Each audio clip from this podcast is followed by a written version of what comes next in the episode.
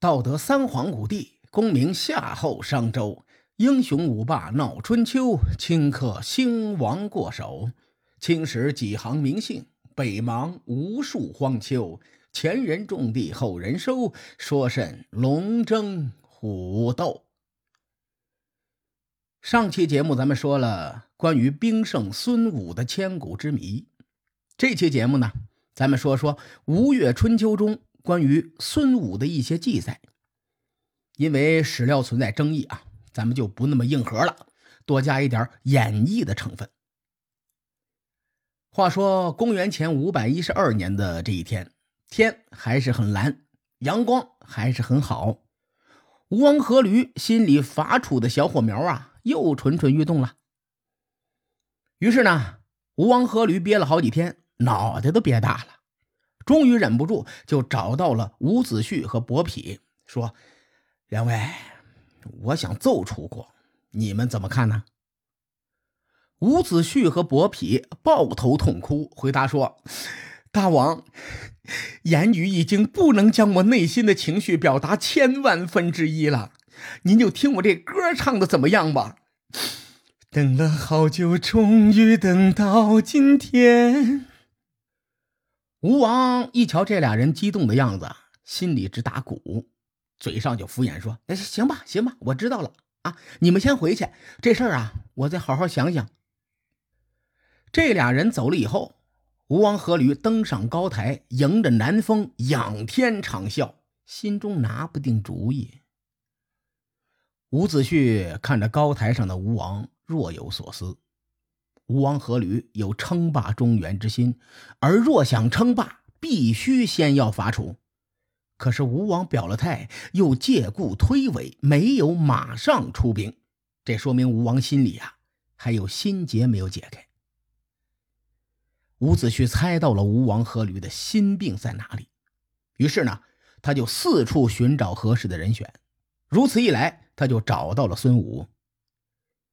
没过多久，吴王阖闾与伍子胥讨论军事战略，伍子胥呢就趁机推荐了孙武。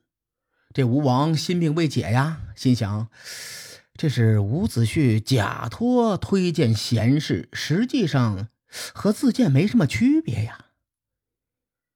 要说吴王啊，也是个人精。他之前的心病就是怕伍子胥被私仇蒙蔽了双眼，让吴军惨遭失败，因为这个原因迟迟不肯出兵。如今伍子胥推荐一个傀儡给他，那吴军照样是在伍子胥的调度之下呀，这隐患是一样的。吴王阖闾有这心思，嘴上就立马说：“呃，不要用了。”伍子胥锲而不舍，说：“大王，您就见见他吧。”吴王阖闾又推脱：“真的不用了。”伍子胥一听，有点急了，说：“大王啊，你走过路过，千万不要错过，见一见，瞧一瞧，您差不了亏，吃不了当。”这俩人磨叽了半天，这吴王阖闾一咬牙说：“那行吧，见就见他，你推荐的啊，我就是不用。”这么着，吴王阖闾召见了孙武。当场呢，非常严格的拷问对方兵法。孙武怎么说也是春秋的王者呀，不慌不忙的解答了吴王阖闾所有的问题。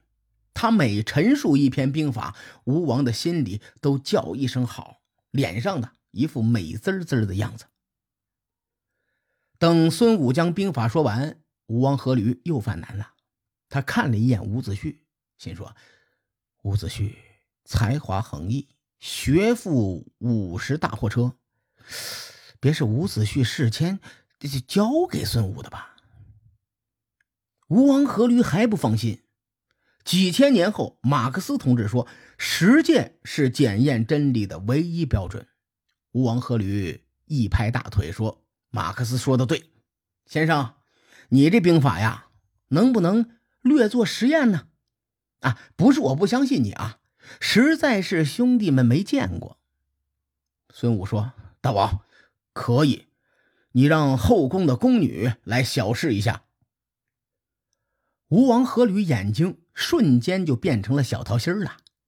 后宫佳丽三千，身着武装，这英姿飒爽的风采，想想都刺激。当下也没犹豫，立刻命令三百宫女穿上甲衣，戴上头盔，拿着剑与盾站好。这场面绝对是一道美丽的风景线。孙武站在宫女前讲解规矩：“待会儿我会敲鼓，敲第一遍的时候，全体准备；敲第二遍的时候，嘴里喊着‘杀’字向前冲。”敲第三遍的时候，你们要准备好作战的阵势。孙武这话没说完，宫女们就笑得直不起腰了，心说哪里来了个中二少年呐？啊，这也太沙雕了吧！接下来，孙武亲自击鼓，再三的命令说：“别笑了，准备开始训练了。”结果宫女们没一个听他。孙武这记脑门子火呀，那头发都快烧着了。那很多中年的男性秃顶啊，估计就是这个原因，就是因为经常一脑门子火，把头发烧没了。孙武回头吩咐执法官说：“把我那个四十米的大砍刀拿来。”紧接着，他对宫女们说：“我如果没有说清楚，是我的错。我三令五申强调了规矩，士兵仍不执行，那就是队长的错了。”宫女还没明白，反正是闹着玩呗。眼前这个病人怎么分起对错来了？孙武又故意的问执法官：“如果队长没有执行军令，按军法应当如何处置啊？”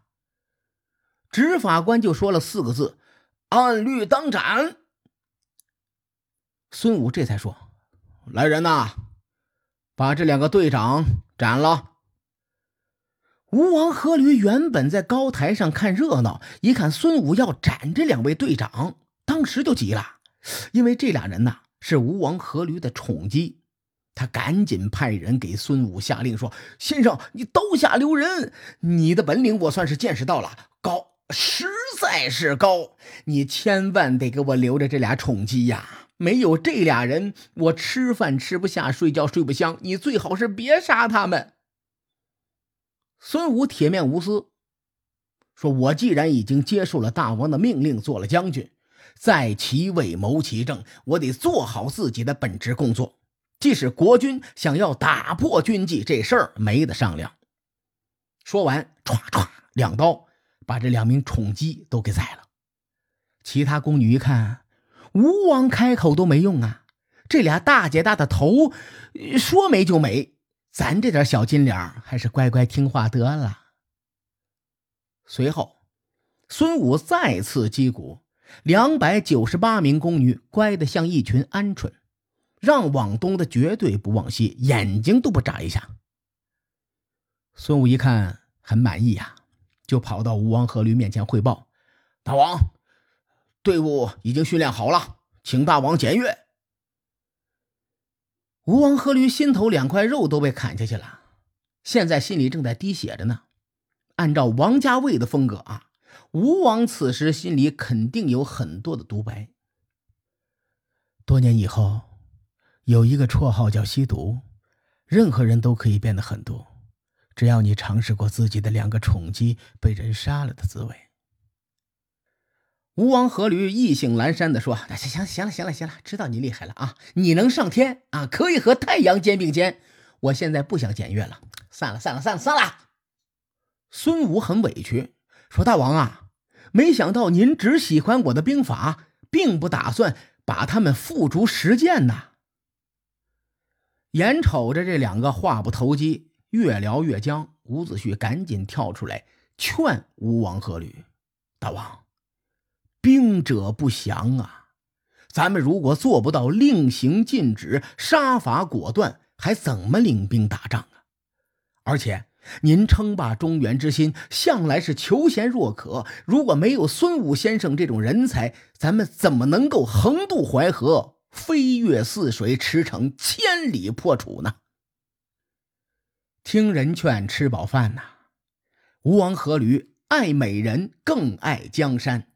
想一想春秋霸主的荣耀，一琢磨，哎呀，成吧！孙武也的确是个人才，那就让我试他一试。《吴越春秋》记载，孙武被任命为将军，统帅吴军攻打楚国的边邑舒城，一举破敌制胜，而且呢，杀死吴国逃亡在外的两个公子。《左传》则记载，这一年伍子胥率兵攻打舒城，没记载孙武的事情。在这儿呢，我个人比较倾向于《吴越春秋》的记载，因为这个记载它的逻辑自洽。哎，我给您梳理梳理啊。公元前五百二十二年，伍子胥流亡到吴国，建议吴王僚伐楚，被阖闾给阻止了。公元前五百一十五年，吴王僚派两个弟弟伐楚，结果吴王阖闾弑君篡位，这俩弟弟顺势带兵投降。被安排在了舒城，同时也成为了楚国对抗吴国的第一前线。这兄弟俩是带兵投降的，此消彼长之下，对吴国兵力的损伤很大。吴国和其他诸侯不一样，他们兵力精锐，但数量不多。后来到了公元前五百一十二年前后，伯嚭也逃难来到了吴国。此时，吴王阖闾想要伐楚，首先就要攻打舒城，因为这是吴楚对抗的前线。假如伍子胥和伯嚭攻破舒城以后，一时间上头了，趁势西征，攻入楚国腹地，再被楚国围困，那时候吴国就真的没啥兵力了。就在这个时候，吴王阖闾派孙武领兵，一来呢。检验一下孙武的带兵能力，二来能够防止伍子胥等人公器私用，这个逻辑是很清晰的。更重要的是，孙武被推荐当年就被派去讨伐楚国的舒城，而真正的白举之战开打，则是在六年后，也就是公元前的五百零六年，而且中间还有好多的谋略，在这个时间上来分析啊，侧面证明了。吴王阖闾在继位之初是没有实力全面伐楚的，所以他才会有伍子胥公器私用的这个心病。您看，咱们这么一梳理啊，这个《吴越春秋》的叙事逻辑自洽，在没有关键证据之前，咱们不能轻易的否认《吴越春秋》的记载。随着孙武的加入。以吴王阖闾为核心的吴国第二十四代领导集体算是成立了，由此，吴楚争霸走向高潮。至于历史的走向究竟如何，咱们下回分解。书海沉沉浮浮，千秋功过留与后人说。我是西域说书人介子先生，下期节目咱们继续聊春秋风雨。更多精彩内容，请搜索关注微信公众号“伯乐灯”，与更多听友交流互动。伯乐灯还将定期为粉丝发放福利。愿我们的存在让您对明天更有期许。咱们后会有期。